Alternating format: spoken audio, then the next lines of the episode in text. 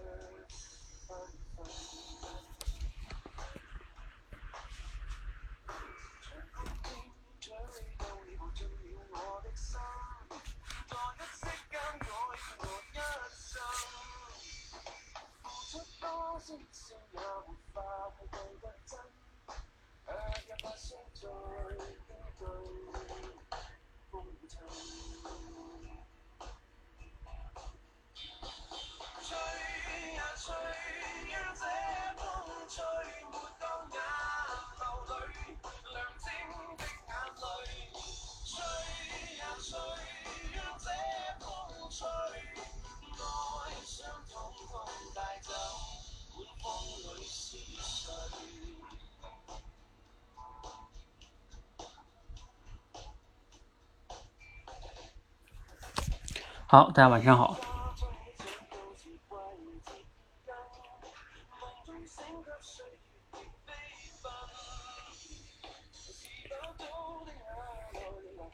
还有一分钟哈。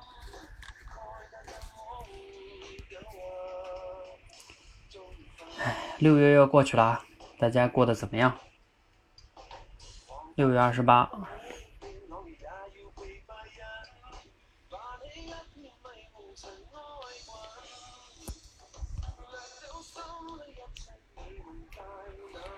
你们第三关，哎呀，闯的怎么样哈？我们等待大家开启第五关哈。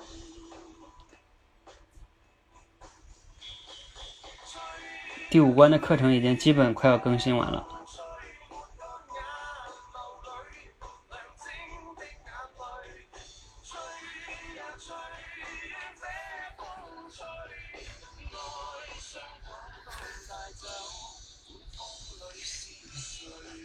忙碌的六月，嗯，挺忙的。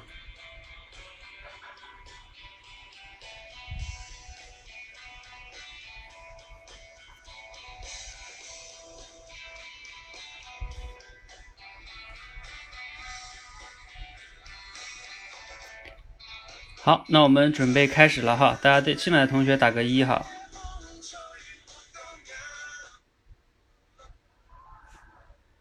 对，烧脑还要继续哈，大脑这个东西就越烧越好使。呃，今天我跟桃子在聊哈，啊，我们现在这个课程设置的还是挺挺有趣的哈。呃，你看第一关呢是基本上是一个考验你的口脑协调，第二关呢就切换为心理素质了，然后第三关呢又开始烧脑是吧？然后第四关呢相对来说不用特别烧脑，它是一个比较简单的一个训练哈。然后到第五关呢。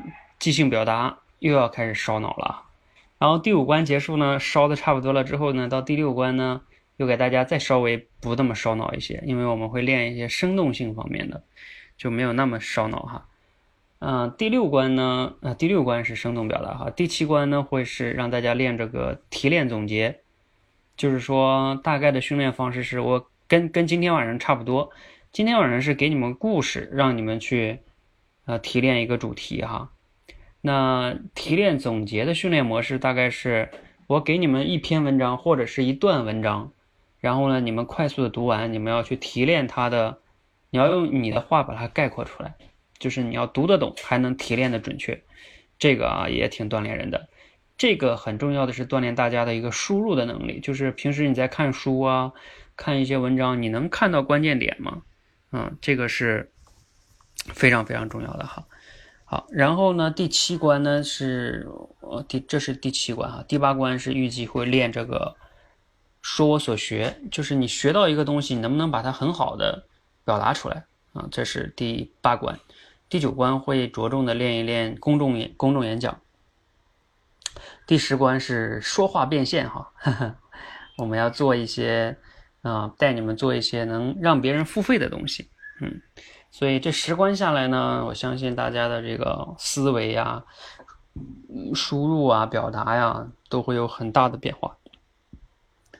好，加油哈！你们先突破第五关，第五关叫即兴表达。即兴表达是我把它定义为叫人与人说话能力的分水岭啊，一个重要的分水岭。你要先突破这一关哈。好，我们先不着急哈，我们今天还是回到我们第三关。第三关呢是主题升华。那今天我在给他们讲第五关的那个归纳推理的时候啊，我还在讲那里面就涉及到主题升华呢，它就是最基本的一个归纳推理。它是一种特殊情况下的归纳推理哈，所以大家要把这个练好啊，这是最基本的一个思思考。那我们今天呢就继续今天的主题升华训练哈，大家都准备好了吗？啊，我们准备好了，那就准备开始紧张的模式哈，先把你的状态还有身边的环境先调整到一个比较安静的状态哈，这样的话呢，你才能比较聚焦啊，要不然一会儿有人打扰你啊，或者怎么怎么样，你可能就。啊，就分心了，你就写不出来了哈。这就像那个高考考试似的哈。好，那我们准备开始哈。现在进来同学应该也差不多了啊，你们都准备好了，我就发了哦。现在是九点零四分，来准备发了。这个今天这个故事也还挺有意思的，你们去看吧，群里边。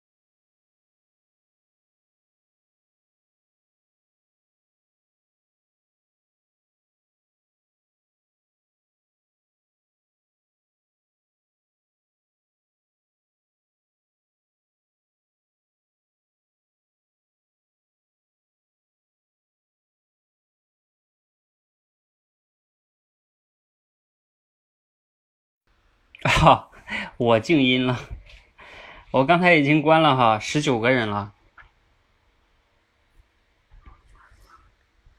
没有提交的同学呢，就就一起来参与吧。来，我先给你们节点内容。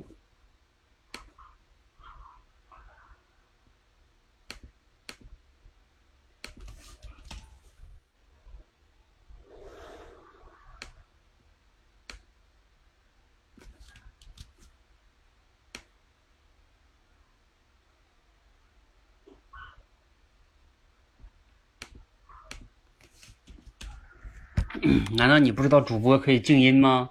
桃子教练，你都做了主播这么久了，哎呀。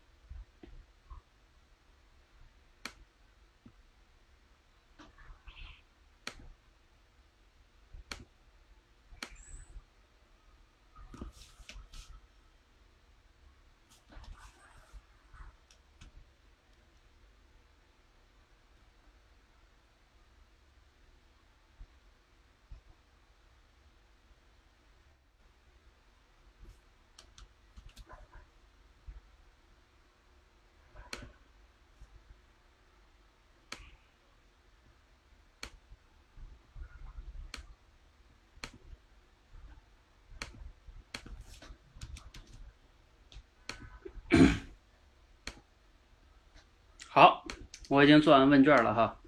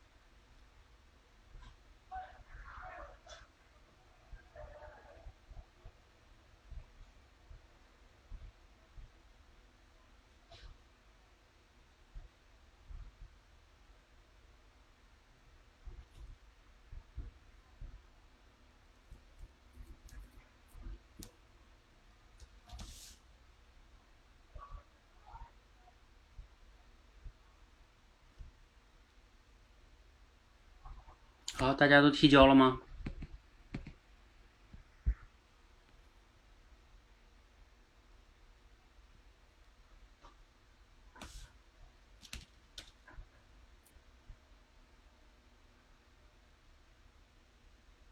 已经提交同学啊，你思考一下有没有别的角度来表达这个故事的主题的哈。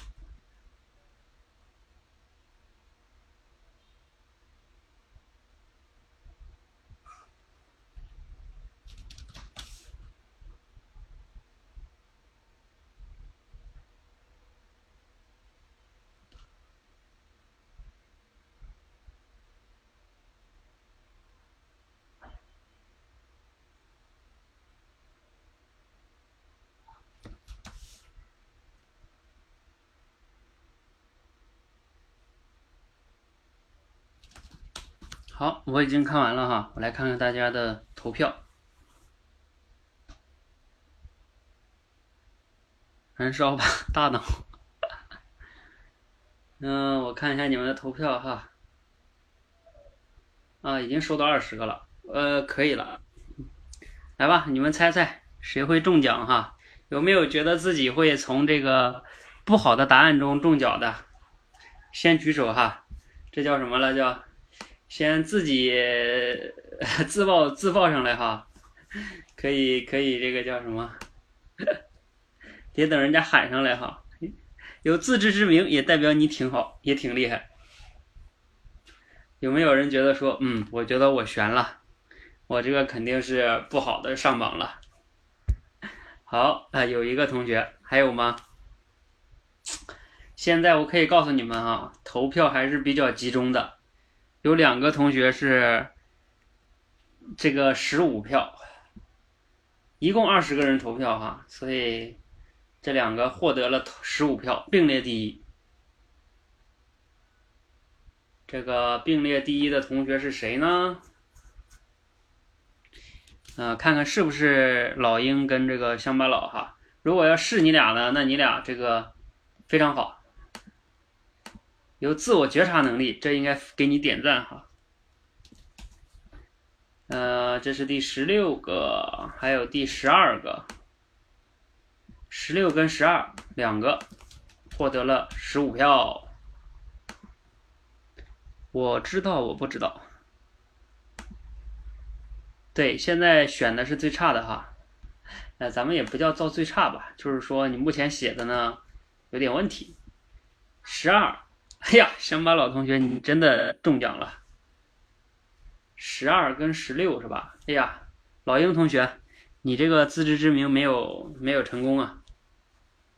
白云同学，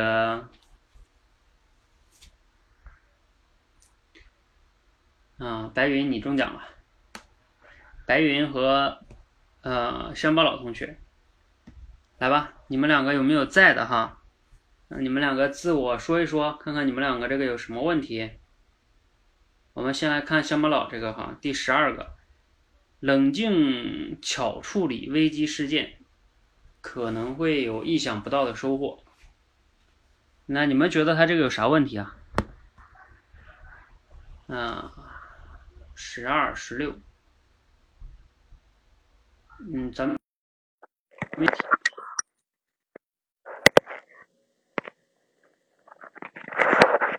白云，来，你说说这个乡巴佬这个有啥问题？你也可以说说你这个有啥问题。呃，我看一下乡巴佬的这个，我还没有看，我只是想上来说一下我冷静巧处理危机事件可能会有意想不到的收获。他这个他这个和我还不太一样，我说一下他这个问题啊。他这个问题是写的太笼统了，而且这个提炼的这个没有把这个题的意思提炼出来，就是写的太宽泛了。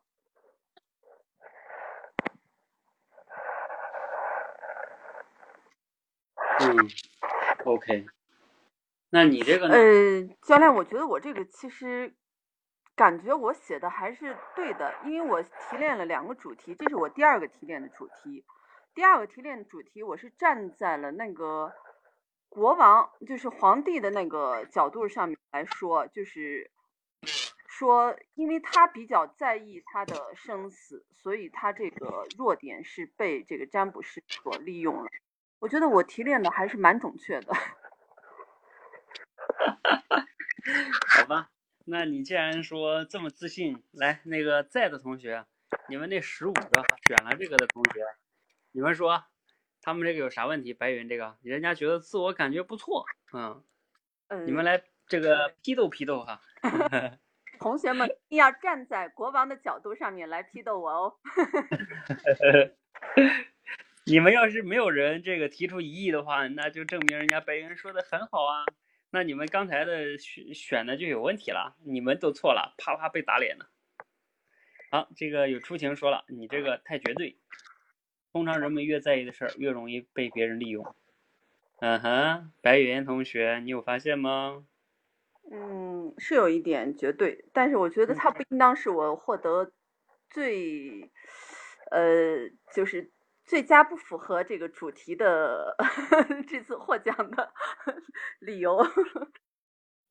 那个其他同学，你们都投票了，都都都是因为什么呀？你别投了，说我也不知道为啥，我就感觉不好。那这个不行啊，你得，你得能写出来，嗯。好，这个凯欣也说你应该加个可能。嗯，呃，就是说的我就是加个可能会显得不那么绝对，但是除了这个不那么绝对之外，我觉得我的主题其实提炼的还是蛮正确的。嗯，你这个给你的自信还是应该加一分哈。对。对，青朗，我这个提醒大家是要站在角度来看。嗯。好，你们还有没有人能说出这个白云这个他的问题？除了说太绝对以外，就太绝对，咱们这个已经有人说了，对他这个有点绝对，因为，嗯。你们还有没有人能觉得他其实还有一个地方有问题？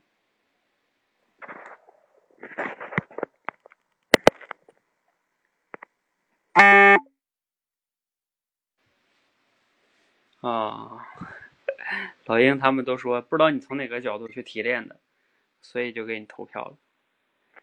嗯，那这个你们投票的应该面壁思过哈，都没看明白你就给人家选，是不是？啊，当然，白云也应该思反思哈，你写的让人家看不明白是吧？嗯，好，咱们由于时间的关系啊，我我再说一点吧。呃，我觉得白云这个呢，其实角度也挺好的。嗯，如果说非得再给你挑一个毛病呢，我觉得你的问题还有一个地方在哪儿呢？就是说，你说，嗯，通常人们越在意的事儿，越容易被别人利用。但是呢，从这个故事里边呢。其实这个国王，他也并没有说这个国王就是什么什么多么在乎生死，对吧？每天都求神拜佛的啊，找人给他这个练长生不老啊啊，就是国王，比如说看的生死比比什么都重要。你你理解我意思吗？就是说，在这个故事里边，并没有说这个国王怎么怎么在乎的生死，天天练长生不老丹啊，等等等等的，就是他并没有体现出他比别人更在意生死。就是你说他在意生死，只是说你猜的，然后或者是说你你认为说那国王嘛，国王肯定在意生死。那我想请问，难难道不是国王就不在意吗？如果白云现在我是那个算命先生，我就跟你说了，呃，我会比你早三天，对吧？难道你就不在乎吗？就是嗯就是因为当你你说了一个，当人们越在意一件事儿，那越在意，你从哪体现出越在意呢？因为那个故事里边并没有说国王特别特别在意，对吧？啊，他天天做很多很多事儿，就比比普通人在意的多得多得多，对吧？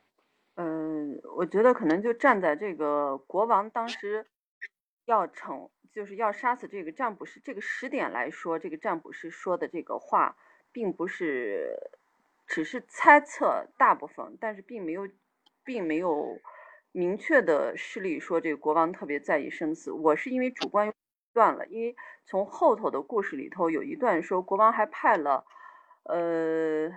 医生，然后呢，保障这个占卜师，然后过得特别好，生怕他早死。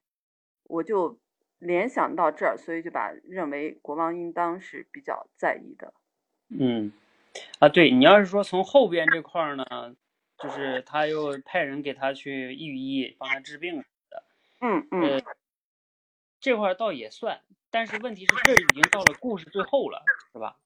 对对，就是他已经他已经被这个预言给框在里面去了。嗯那当然了，作为皇帝，他肯定，那就是这么说吧。如果是我们普通人，对吧，也会嗯这样，我也会想办法，对吧，保护保护他，别天天提醒他，对吧？你注意养生，是吧？呃，这也有可能会这样哈。嗯，好，没事儿哈。就是说这个地方呢，你稍微有点主观，嗯，嗯，因为我们人你还会有先入为主，就会觉得皇帝嘛，对不对？我们历来的皇帝都是要什么求长生不老，是吧？嗯，就是比较在意。好，嗯、这个先暂时先到这儿哈，然后我们再来看下一个哈，还有谁中奖了？还有那个有几个十四票的哈，有一个十四票的，来，谁猜猜谁是十四票？十四票的是第六个，第六个是谁呀？来吧，自报家门吧，你获得了十四票。我看看第六个是谁啊？呵呵呵呵，恭喜桃子同学！桃子是不是第一次中奖啊？嗯，呃，我们来看一下啊，在面临切身利益时，迷信往往能让一个人，一个理性的人趋于感性。来吧，桃子，你先自我批评一下吧，自我反思一下。还是说你说，嗯，我觉得我像白云一样，我觉得我这个很好啊，嗯，那也挺好的哈、桃子自己有没有什么说的？你都第 N 次了。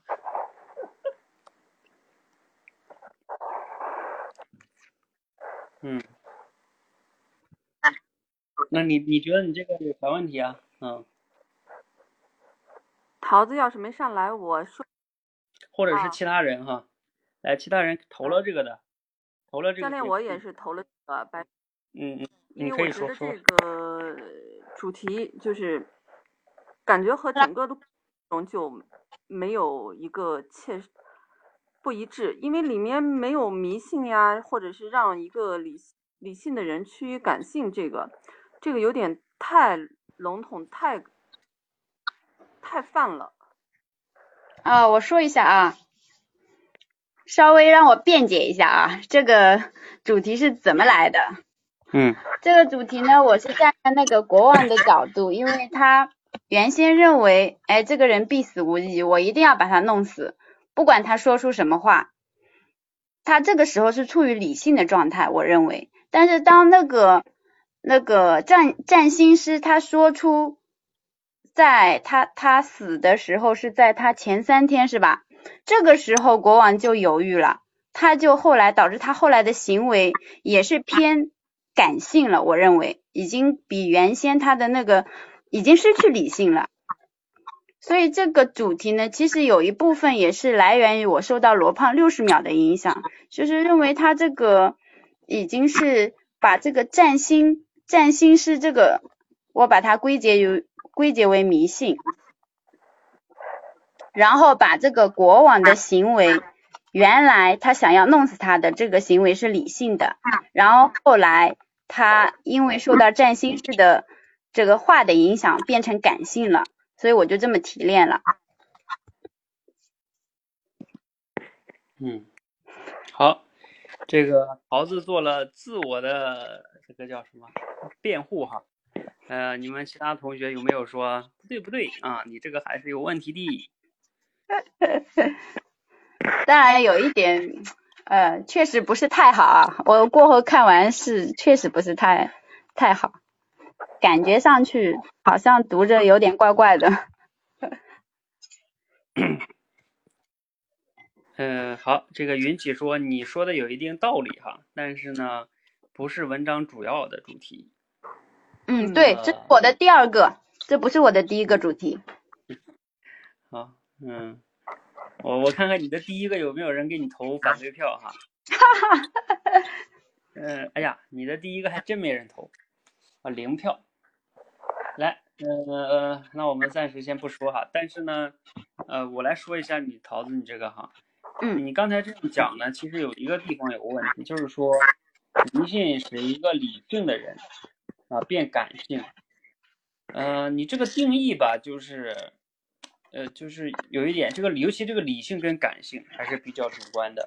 比如说什么样叫理性？好吧，你如果把前边那个概括为理性，就是说好，他给别人设了一个，对吧？一个这样的题，这叫理性。那后边他又请什么太医去帮他？呃，治病，那这个算不算理性呢？这也很理性啊，因为如果他死了呢，那我也会死，就这也是一种理性的分析呀，对吧？那就是你这个定义把这东西概括为感性，也有点也有点主观，嗯，对吧？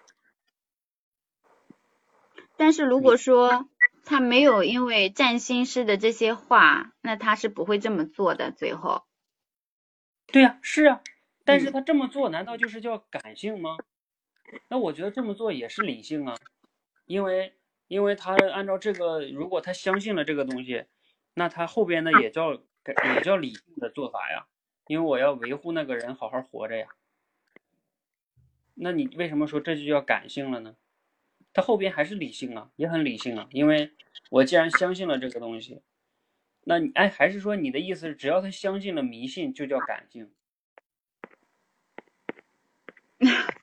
差不多是这个意思。啊，那你就这里边就涉及到逻辑里边哈，我跟你们讲，逻辑里边有三个关键的基础，第一个叫概念，第二个叫判断，第三个叫推理。呃，概念与概念之间的关系组成了判断。判断两个判断叠加到一起，形成了推理。呃，所以很多的时候在逻辑里边，你们要搞清楚概念。就比如说像你看桃子在这里边定义的所谓的感性跟理性，那什么叫感性，什么叫理性？如果你说不明白这个东西，你的这个整句话这个判断就会有问题。而你这个判断有问题，你整个的推理就会有问题。就像一个大厦一样，呃，那个概念就像地基一样。地基不稳，你的大厦就不稳。嗯，所以呢，就是你们一定要慢慢的去抓概念，嗯，就是一定要在逻辑里边要想站得住脚，就是要把概念都要搞清楚，这个非常重要哈。对，就是概念，呃，判断、推理。好，那我们这个呢，暂时先过哈，然后我们再来看还有没有更高票的哈。十五票、十四票都过了，还有两个十票的，你们猜猜这两个十票是谁呢？啊，赶快自己报上家门吧，非要等到我把你点出来吗？看看谁有这个自我觉察能力。我先来看看是谁呀？你们猜猜哪一个会下一个呢？哎呀！那老鹰，你觉得你会不会现身了？你有没有机会了？今天，我看看那个是不是你哈？十票的那个是不是你？十票那个是，呵呵呵呵，嗯，老鹰还是，嗯，有自知之明的呀。对呀，恭喜你老鹰，你的第十七个获得了十票，还有第七个获得了十票。这个杰森同学也很有自知之明啊，杰森也觉得自己这个会中奖，所以就真的中奖了。好，我们来看一下吧。那你们两个要不要上麦给自己辩解一下？还是说你觉得，嗯，我这个确实有问题，那么这应该投我？这个杰森，你看这杰森真逗哎，他自己举完手了，他自己还好像很冤枉啊，真的是我？难道你刚才是谦虚吗？啊？好吧，你这个你这个表情暴露了你前面。自己说啊，应该是我吧，没事没事，其实不是我是吧？好，没事，不方便就算了哈。来，你们投这个第七个的同学，你们可以上来说一说哈。你们觉得杰森写这个有什么问题？问题在哪儿？来，谁方便上麦谁说哈。我说一下这个第七个。呃，其实我认为它是表达不够准确，找到困难的这个软肋，好像在整个主题里头并不是呃软肋的问题，而是找到一个突破口，怎么能够获得呃这个反败为胜的这种机会。所以我觉得他这个表达不够准确。其实大致的意思大家都看都都能明白，可是并没有把这个整个。文章里的主要的意思说出来，还是精准表达的问题。嗯，OK，精准表达。嗯，然后云起说呢，你也是提炼的不是很精准哈。好，老鹰同学上来了，老鹰你上来是想表达什么呢？表达你自己的，还是想表达一下这个第第七个？我想说我自己的。那你说吧。嗯，人的名气太大时，往往会招来一些人的嫉妒甚至麻烦。哎，你说吧，你这啥问题？呃，能听得到吗？可以，可以。哦，我刚刚又把按了静音，怕听不到。这个角度的话，我也是从那个这个这个占卜师他最开始的那个，因为他他的那个不是已经是因为美是非常灵很很灵验的，而且呢，就是已经被那个国民对他是那个。顶礼膜拜，就是他的名气已经基本上是已经盖过了，就在在国安看来的话，他已经盖过他了，所以就是说他感觉到自己受到威胁了，所以呢，我就觉得他这个就是以他这个样的一个角度去提炼的，就往往会招来一些人的嫉妒，甚至是麻烦。我是在前半部分的这个角度来提炼的，我也不知道有什么样的问题啊，所以听听大家给我投票的这些人，对，嗯，对。你们投票那个同学们赶快出来啦，人家这个有啥问题呢？好，这个未雨绸缪已经跟你说了一个了，说你要加一个结论，比如说会置于危险的境地。哦，你知道为啥？你知道啥意思吗？就是不完整。嗯，不完整。对，没有结论。嗯。对。但是我觉得我往往招来这个嫉妒，甚至是麻烦，这算不算是结论？嗯。招来嫉妒，呃，往往会当人的名气。怎么说呢？你这个来，其他同学还有没有什么就是对老鹰这个的表述？啊，你看晴朗也说未雨绸缪这个结论更贴切。置于危险境地，嗯，招来一些人的嫉妒，甚至是危险的，甚至是指。呃，甚至让自己会就是置于危险的境地，加加多一句会更更完完整一点。嗯嗯，这么说吧，就是老鹰，你这个有点像，就我们之前讲的那个常犯的一个错误，像描述。嗯，就是你在描述一个现象，就是当人的名气太大，往往会招来嫉妒。没了。哦，就没有结论，没有结论的描述。呃，对，描述一个东西，嗯，但是呢，我们一般的，嗯，偏向一个主题的话呢，它偏向于叫说，嗯，比如说我们的名气如果，啊，名声太太到太太在外哈，甚至超越了一些权威的人物，可能一旦引起别人的麻烦，不是引起别人的他人的嫉妒，甚至可能会最终给自己怎么怎么样，哦，就是。自己的这个行为，然后给别人怎么样，然后最终给自己又怎么样？他偏向于这样的话，也会更完整一些，因为这个人这个占星师最终就给自己带来了杀身之祸嘛，对吧？嗯嗯嗯，是的。好，明白了。对，就是你要理解这个描述跟主题有的时候呢会有一点区别。呃，但是有时候也觉得好像很有点难把握。嗯，是，所以慢慢慢慢来哈。哎，在这里边给你们讲个东西啊，嗯就是我前两天听那个我给月千卡同学分享了啊，就是吴文凡的那个课程，他就讲富士康的那个工人可以，就是那个模具啊，他们可以做到百万分之一的误差。就是他都能摸出来，就是比如说一个铁片儿，呃，它差了百万分之一的那么厚，就是一个比另外一个厚百万分之一，他都能摸出来，就这么牛啊！然后呢，有的人说那这就是第六感吧，就是他说不是第六感，这是就是这个人他在那样的一个环境下经常训练训练训练训练，他就有那种敏感度。呃，就是我们这种主题也是这样的哈，就是你的思维经常被练练练练久了之后。呃，平时别的人说的一些话呀，看的一些东西啊，你一读你就知道他的那个逻辑谬误在哪里，就是他的推理就是不严谨的。像我有时候经常看一些书或者文章，我一看我就知道他这这里的这个表达明显就是不严谨的，嗯。然后有时候我看到这样的书，我就不愿意看了，因为我就知道这个作者吧，他。他想问题，他就不够严谨。但是有时候你知道，我看那种书啊，就有一些作者他写的那个书，呃，就是他他会在括号里边加一个东西啊，就他自己知道他这么说是不够严谨的，所以他会加一个注释啊，或者怎么怎么样，或者后边会补一句啊，虽然有的时候会有例外，哎，对他就会加一句这样的话，那那我就会觉得，嗯，这个作者考虑的是比较周全的，哈，特别有意思。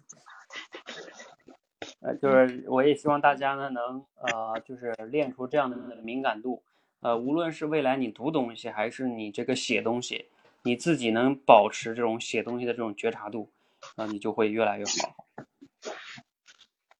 好，嗯，那我们继续哈，我看一下还有没有人中奖了哈。刚才已经是十票的同学基本上投完了，剩下的好像大家都都觉得没有什么太大问题，只有。还有一个剩下就是四票的了，四票三票，四票三票，呃，因为剩下的大家好像写的都差不多了，那我们暂时就先到这里吧，时间的关系，呃，这个不好的我们先到这里，接下来我们给大家看看好的哈，然后剩下一会儿再留点时间，你觉得我们刚才哪个没说到的，然后你觉得他还是有问题，他那问题也挺大，一会儿我们可以再聊哈，我们先来看看。谁获得了本场的最佳主题呢？你们猜猜啊？有没有人自告奋勇说：“我觉得嘛，嗯，这个应该是我了。”啊，谁这么自信呢？啊，你先先举手，你这种自信也给你加一分哈。哪怕最终你被打脸了，是吧？又能怎样呢？写了就要有点自信嘛。你看白云来了哈，虽然说白云可能会被打脸哈。来来来，我看看打脸的是不是白云哈？白云同学打脸打脸打没打打没打？嗯哼哼嗯哼哼，恭喜你白云打了，哈哈哈哈哈哈！哎呀，恭喜你被打脸了。你你你写的是第二个哈，我我看你那个第二个得了多少票哈？看看你打的严不严重哈，打脸也分为打的严不严重。嗯，如果你比如说只跟人家第一差一票，那确实也挺牛的哈。如果要是差好几票的话，呵呵呵，那你就 差一票你就多打一下哈，来你自己惩罚一下哈。你猜猜你应该被打几脸，打几下啊？还有没有人自告奋勇的说？我觉得我这个应该差不多啊！啪啪啪被打打脸，印象也深刻呀。来，你们同学们猜一下，白云是第二个啊，这是第二个这句话，你们觉得白云会被打几票？因为那个那个第一的人获得了十票，我可以跟你们讲，第一的人获得了十票啊，不对不对，第一的人获得了十二票。白云被打脸，啊，我就先不跟你说了吧，白云打的有点多，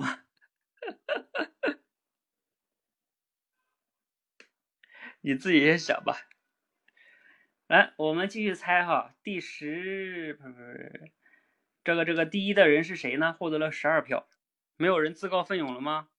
你看人家白云多么有勇气，给你的勇气加三分。打脸啊！嗯，白云，你想知道你被打几脸、打几下吗？知道吧？因为我还是说一下吧，因为我觉得我提炼的也蛮好的，我是费尽了脑筋。呃，首 先为你这种自信点赞哈。我告诉你被打几票哈，你被打九下，嗯，因为第一的获得了十二票，你获得了三票，所以。嗯，哎，我要跟你们讲一下啊，就是这种挺有意思的哈，大家不要觉得丢人，这不丢人啊，就是这个叫在就是在现实中非常非常重要，什么意思呢？就我们每一个人哈，其实都是活在自己的世界里边，有的时候我们都觉得自己也很好啊，我们做的事儿也很好啊，我们没有问题，那就像很多创业者会觉得我们的产品很好啊，我们什么都好，呃，但是其实呢，为什么人没有买单呢？就是你的认知跟实现实中是不一样的。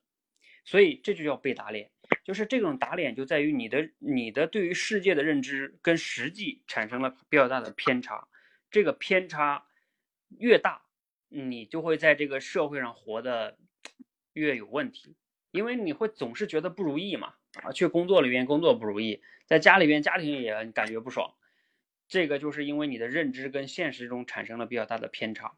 我前段时间听过一个课程啊，记得那个讲的是生物的进化方面，那个老师讲的个观点我印象挺深刻的。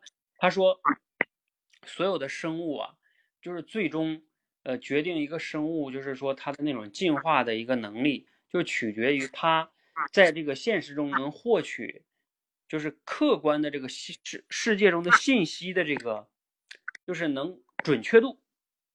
谁越是能在环境中获取真实的信息的反馈，谁越能容易生存。你们理解这个意思吗？就是说，你因为你越是能获得准确的信息，你越能适就是生存下去，适应性越强。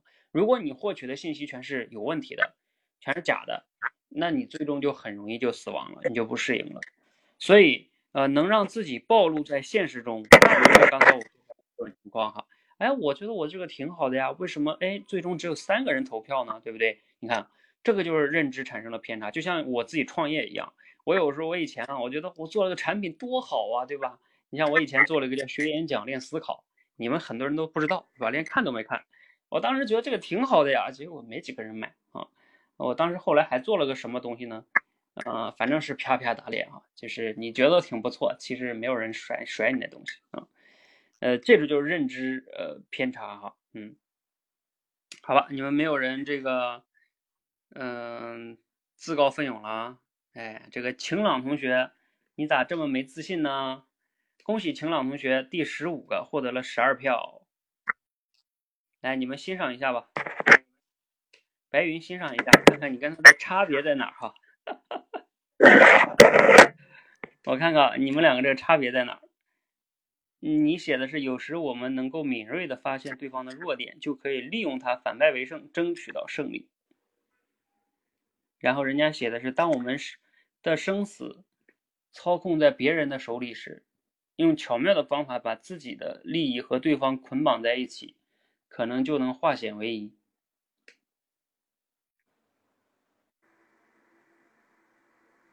嗯，我觉得它可能更贴合于这个故事情景当中的发生这个事情这方面，可能就是更近于这个故事。但是我个人觉得，我提炼的这个主题啊，其实也是还可以。是我我大胆的猜测一下，是因为我是第二个。然后所有的这个选项是从十几，就是从后往前，因为我当时看的时候，我也感觉我选的时候一般就是在选前面的时候，我每一个每个一个在想，再往后的时候可能稍微有点注意力不是特别集中了。我大胆猜，好，这个我白云你这么说，我还要再补充一点哈。呃，也许你这么分析有道理啊，嗯，但是我再告诉你一点，这个又打你一次脸哈，不好意思。你知道你写的是第二个，那你知道人家第一个同学获得了几票吗？既然这样说，肯定是他获得的票比我多嘛。那当然了，对呀，呃，我告诉你，第一个同学获得了九票，嗯，那证明你刚才说那点，就是你说那个理由不能成为主要的。好，呃，完后我想再跟你讲一个，就是白云，你需要今天你成长了哈，就是，呃，以后你再面对一个问题的时候，当你去归因的时候，你一定要想，我是不是在给自己找。找借口，或者说就是你这个归因是不是呃准确的？就像有些人说，哎呀，我之所以没成功，就是因为我运气不好；我之所以不成功，就是因为我爸和我妈没给我创造那个环境，或者说，哎，就是因为我当时没有做。要是我怎么怎么样，就是你理解吗？就是说，是吧？不属于，不是主观理由。呃，对，就是说，当我们去归因的时候啊，一定要正确的归因。如果我们的归因错了的话呢，往往呢你就很难成长，嗯，因为你会认为，你看我这个是外界原因导致的啊，不是我的问题，啊，这个呢往往就会容易出问题。而且如果你如果你刚才这个归因，如果现实的情况下真的是，呃，第一个的票往下全那么低，那也许你这个归因还真的有道理。但是呢，就像我刚才讲的，哎，人家第一个同学获得九票是你的三倍，那你那你就。你这个归因就不准确？嗯，对你刚才没有说第一个。好，错了。这个白云同学，嗯，成长很大哈。好，我们再来看看哈，还有哪个同学比较高哈？除了刚才第一个获得了九票，还有一个是获得了十票。你们猜猜第二高的十票是谁呢？谁谁自信一点？嗯，第二高的是第九个同学，来，第九个同学是谁呀？自报家门吧，还要等我来说吗？好，恭喜，恭喜，恭喜，恭喜！你们先看看吧，欣赏一下第九个同学写的。当别人想把我们置于危险的境遇时，如果能说服对方将彼此归于利益共同体，或许就能化险为夷。耶。你跟这个晴朗的差不多嘛？你很委婉的说了，嗯，哎，你看这个这个这个未雨绸缪挺逗哎，啊，他，你看他们前面未雨绸缪写了一句话说，好吧，我觉得第九个还不错，然后他结果第九个就是他自己写的。然后他不像白云这么的说，嗯，我觉得我这个不错。他说第九个，如果第九个没有不错的话呢，那那他也没有暴露哈。白云，你看看，你学着点是吧？然后同时，那个未未未雨绸缪同学，你也应该向白云，你也应该向白云同学学习，就是叫什么？你你这么你这这么高的票你还不自信，然后你还说，嗯，我觉得第九个不错，偷偷的说一下，我都没注意。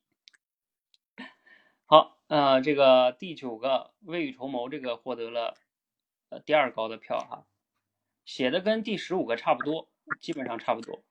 然后我们再来看，还有一个第还有一个九票的哈，大家不要着急，还有一个九票的，我看谁？九票的是谁呢？嗯。你们猜猜还有没有人自告奋勇了？你们也可以用用这个未雨绸缪这句话嘛。我觉得第第第第第第多少个还是不错的。你看这个 未雨绸缪说低调低调。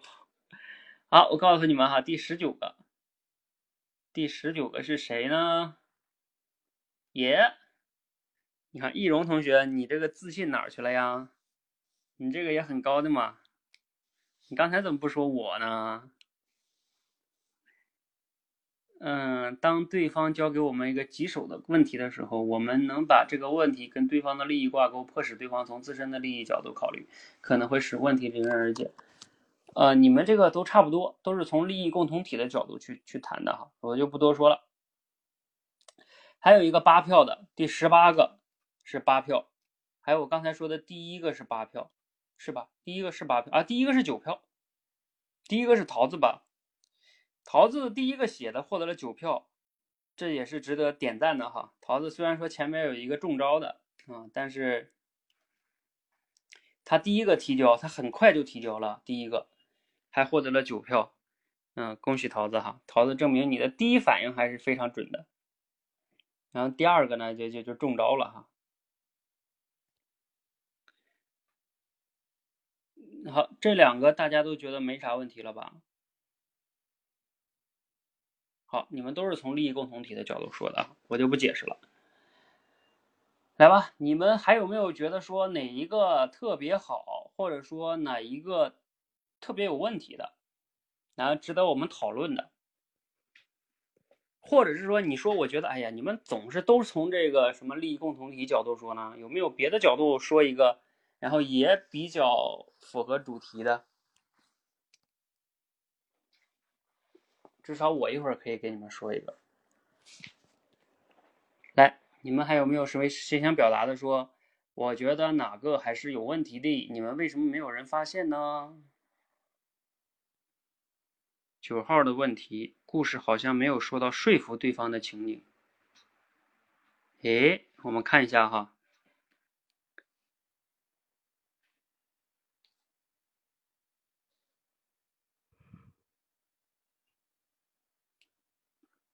嗯，说服。嗯，这个于知道同学哈，这个呢。说服也分为很多种啊，就是看你怎么理解说服了。可能你对说服的定义有点狭狭狭窄，就是你认为说服就是说我要叨叨叨叨叨跟你讲是吧？然后我说服你。其实说服还有比较高层次的，你比如说像这里边这个占星师，他就是比较高层次的说服，他就用一句话就说服了对方，对吧？他就是说我比你，哎，对吧？早死三天，哎，你看。就这么一句话，包含了很多的信息，对吧？所以他直接就抓住了对方的痛点，并且呢，啊，把他这个自身的死和对方的死绑定在一起，就这么一句话，直接就把对方秒杀了，就说服了。你也可以说说服了，对吧？所以说服你要怎么理解它？嗯，你们没有人说了，没有人说，我看看哈，我有没有要表达的。嗯，好像我也没有要表达的了。我觉得其他的应该也还好。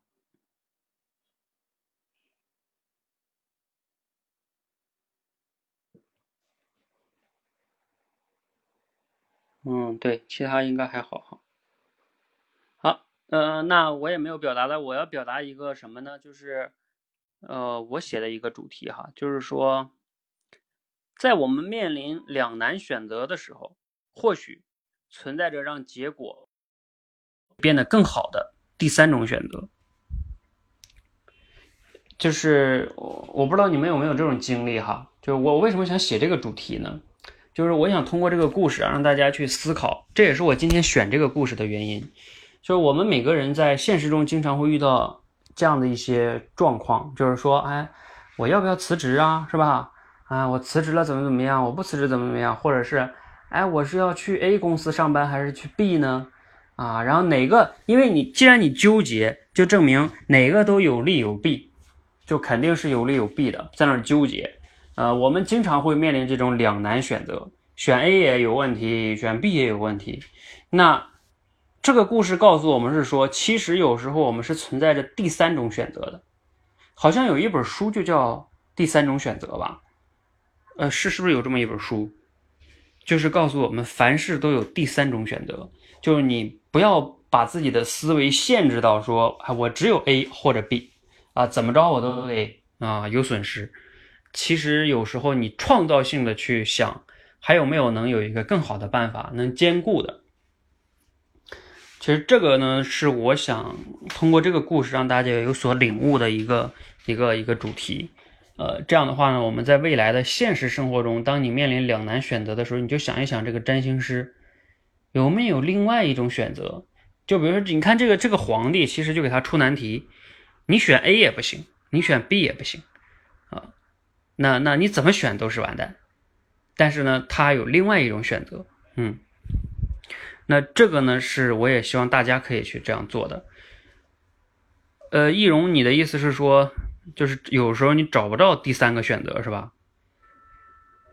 嗯，这个第三种选择呢，首先你要想找到的话，你得你得相信有的时候它有，你不要轻易的把自己的思维限制住，说，哎，不行不行，肯定不行啊。呃，你比如说，我给你们举个例子，就是说这个关于有的人在自己工作中觉得不如意，是吧？赚钱少，或者说不开心，然后呢，想自己创业吧，又觉得好像风险太大，或者说没什么做的，哎呀，就纠结。天天觉得上班也不爽，哎呀，创业又不敢，这可怎么办呢？就在那纠结。创业虽然说自由，但是风险大；上班呢，这个风险小啊，但是呢又没有创造性，又没有成长。你看这两难选择，对不对？那其实有没有第三种选择呢？肯定是有的呀。你比如说，你完全可以利用你的一些业余时间，先去探索啊，看看自己。就是说，你要想办法给自己确定一个目标，并且让自己积累这些能力，在业余时间可以去呃，就是变现的也好，或者说可以去做的东西也好，这就是第三种选择。然后经过业余时间这个积累，也许是半年、一年之后，那你慢慢的，如果慢慢能找到的话，就能慢慢容易实现了转换赛道的这种转换，而不是直接硬着陆，嗯。这个呢，我觉得是大家可以去参考的哈。你比如说像现在我自己哈，我自己也是这样的。我原来也是在企业里上班呀，然后我业余时间做电台呀，做这些东西做了两年，然后才慢慢辞职出来的。我也不是一下子就出来的哈，然后自己出来才才想着要做这个东西，没有啊。嗯，包括你看我们社群现在这些番号他们呀，他们也是，这不是上来就要来这上班，他他就是。呃，业余时间在这做做做做，积累一些能力，然后番号想换工作的时候，然后他就来这了啊。包括我们未来还会有一些全职的哈，这其实是可可以的哈，嗯，就是鱼跟熊掌有时候是可以兼得的，只是说它不能在短期内兼得，它有时候需要你一些时间或者说策略啊，等等等等啊。所以这个是故事，是我想想分享给大家的哈。除了你们讲的那个主题。就是利益共同体以外，还有一种就是第三选择。你要想一想，我有没有第三选择呢？好，那这个故事呢，就给大家分享完了哈。大家还有没有什么想表达的？比如说关于这个故事，你能想到的一些例子啊，或者是其他的主题，也欢迎大家上麦来交流分享一下哈。如果大家还有有事儿的同学呢，就可以先撤了。就是我们今天的这个主题升华到这里就基本结束了啊！如果有同学可以想上来表达一下，比如说，因为我们主题升华有时候要练举例子嘛，那你呢能能想到一些合适的例子也可以哦。白云说他写了哈，来来，我看一下你写的哈。嗯，白云写的叫给老年人买保健产品。来，你上来说一下呗。买保健产品的意思是啥？是说抓住他的弱点是吗？脑白金那？啊。呃，教练，其实第一个写的这个例子就是基于我第一个 主题讲的，就是想的这个皇帝因为比较怕死嘛。然后想的说是人年龄越大，对健康越看重，然后对生死越看重，所以就把这个例子挑出来了。啊，就是说老年人他也会，对吧？就是在意这个生死，是吧？对对啊，嗯。所以说给老年人买保险保健产品，嗯，就是你觉得这个是可以利用对方？对，是。因为我们有时候看新闻，就老会有这些新闻说，呃，哪个哪个销售或者是哪个卖保健产品的，一给老年人一推销，他家里面买了一大堆，然后都是对他没有用处的。嗯，那你的例子应该写叫，给老年人卖保健产品，不是买。买的话应该是说儿女给老年人买。啊，对对对，我是应当站在销售人员那个嗯，点。呃，我以前还听过一种说法，说有的老年人买那个保健产品，就是因为有一些那个销售员天天在那儿就陪他聊天呀，然后陪他那个说话呀，还去他家给这个阿姨叔叔去什么打扫房间啊什么的。然后有的阿姨这个叔叔，就因为本来在城里嘛，儿女不在身边，他也比较无聊。嗯然后呢，嗯他觉得这这小伙挺好的，嗯，天天来陪我们，然后他就相当于帮他，然后就给买了。呃，因为嗯他儿女也不在身边，嗯，就我以前听过这样一种新闻，我觉得也挺有意思的啊，就是那老年人知道可能也没啥用，但是呢，就觉得这小孩儿天天在这儿是吧，陪我说话呀什么的，也挺有意思的。排解啊，哎呀，这个里边又要给白云点赞了哈，你们所有人都没有写例子，只有白云提交这两个都写例子了。啊，白云很好啊，嗯，好，这把不是打脸了哈，好好的点赞点赞。白云，你这今天晚上像坐过山车似的，是吧？一会儿嗯上去了，一会儿下来了，我被批评。你有什么感受啊？啊，我看你现在这心理素质特别好啊，你给大家分享一下，你怎么有这么好的心理素质啊？我练的吧，你怎么练的呀？因为好像觉得在这个团队里头没有什么不能说的，说了好像嗯大家笑话我。对对对啊，白云这个心态就好了哈。你看，你看我在这里边给大家点评的时候都是实名制，就是你不好的我也就告诉是谁不好，嗯，就是无所谓嗯，就是好和不好，就像刚才白云这样打脸也好，不打脸也好都没关系。我告诉你们，这都是现实给我们的一个反馈。你不要对这件事下评价，说哎呀我怎么差呀，我怎么好，那跟好坏其实没有关系，它只是现实对我们的一个反馈。就是说，不论你获得了票多票少，这都是一个反馈。你像有的人，你像比如说像今天这个晴朗，他不敢说他这个票会最高，他不敢说。晴朗你在吗？但是呢，其实你这个票就很高，对吧？那你你却没有敢说。你看那个未雨绸缪还还对吧？用一个策略的说了一下，啊，你没有说，就证明呢，你觉得你可能不够好，但是其实呢，你很好。就是你这种就是叫自我的预期比较偏低，就像可能你在现实中有时候也会这样，就是不自信。其实你可能比你想的更优秀。比如说你在公司中，也许你如果去做了，你争取那个机会，你做的更，你可能会做得很好。但是因为你对自己的认知偏低，然后你就不敢，你觉得啊，你比别人你没有别人好，所以你就不敢。那其实呢，你这种认知也是不准确。就是你你比现实是高或者低都都有问题，知道吧？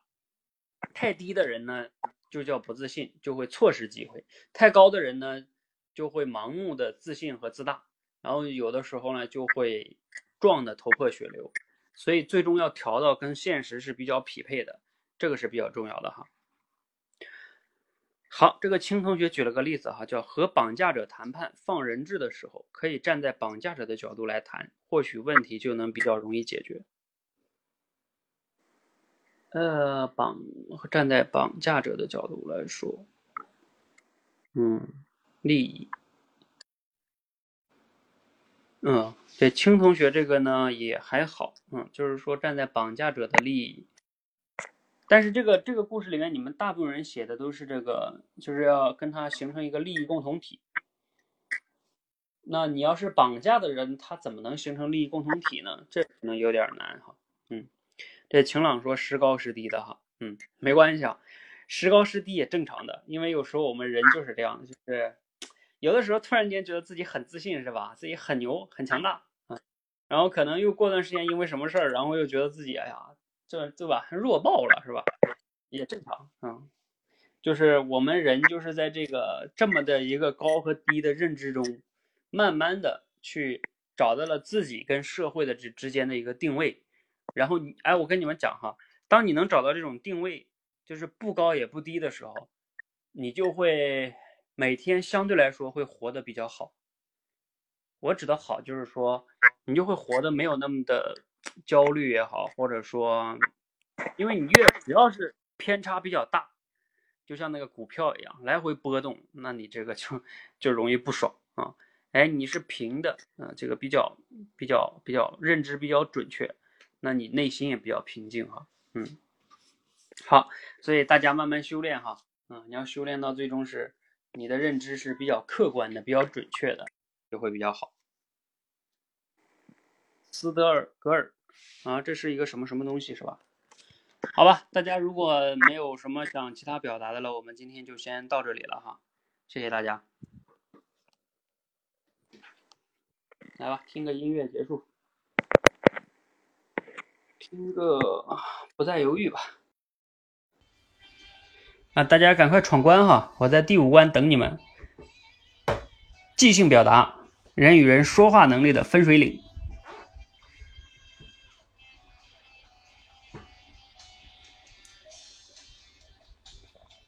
给你个词就能讲，讲的还有条理，还有说服力。你向往吗？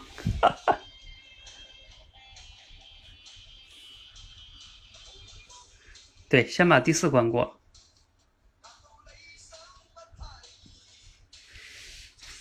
啊，不过要提醒你们啊，也不那么容易，做好心理准备。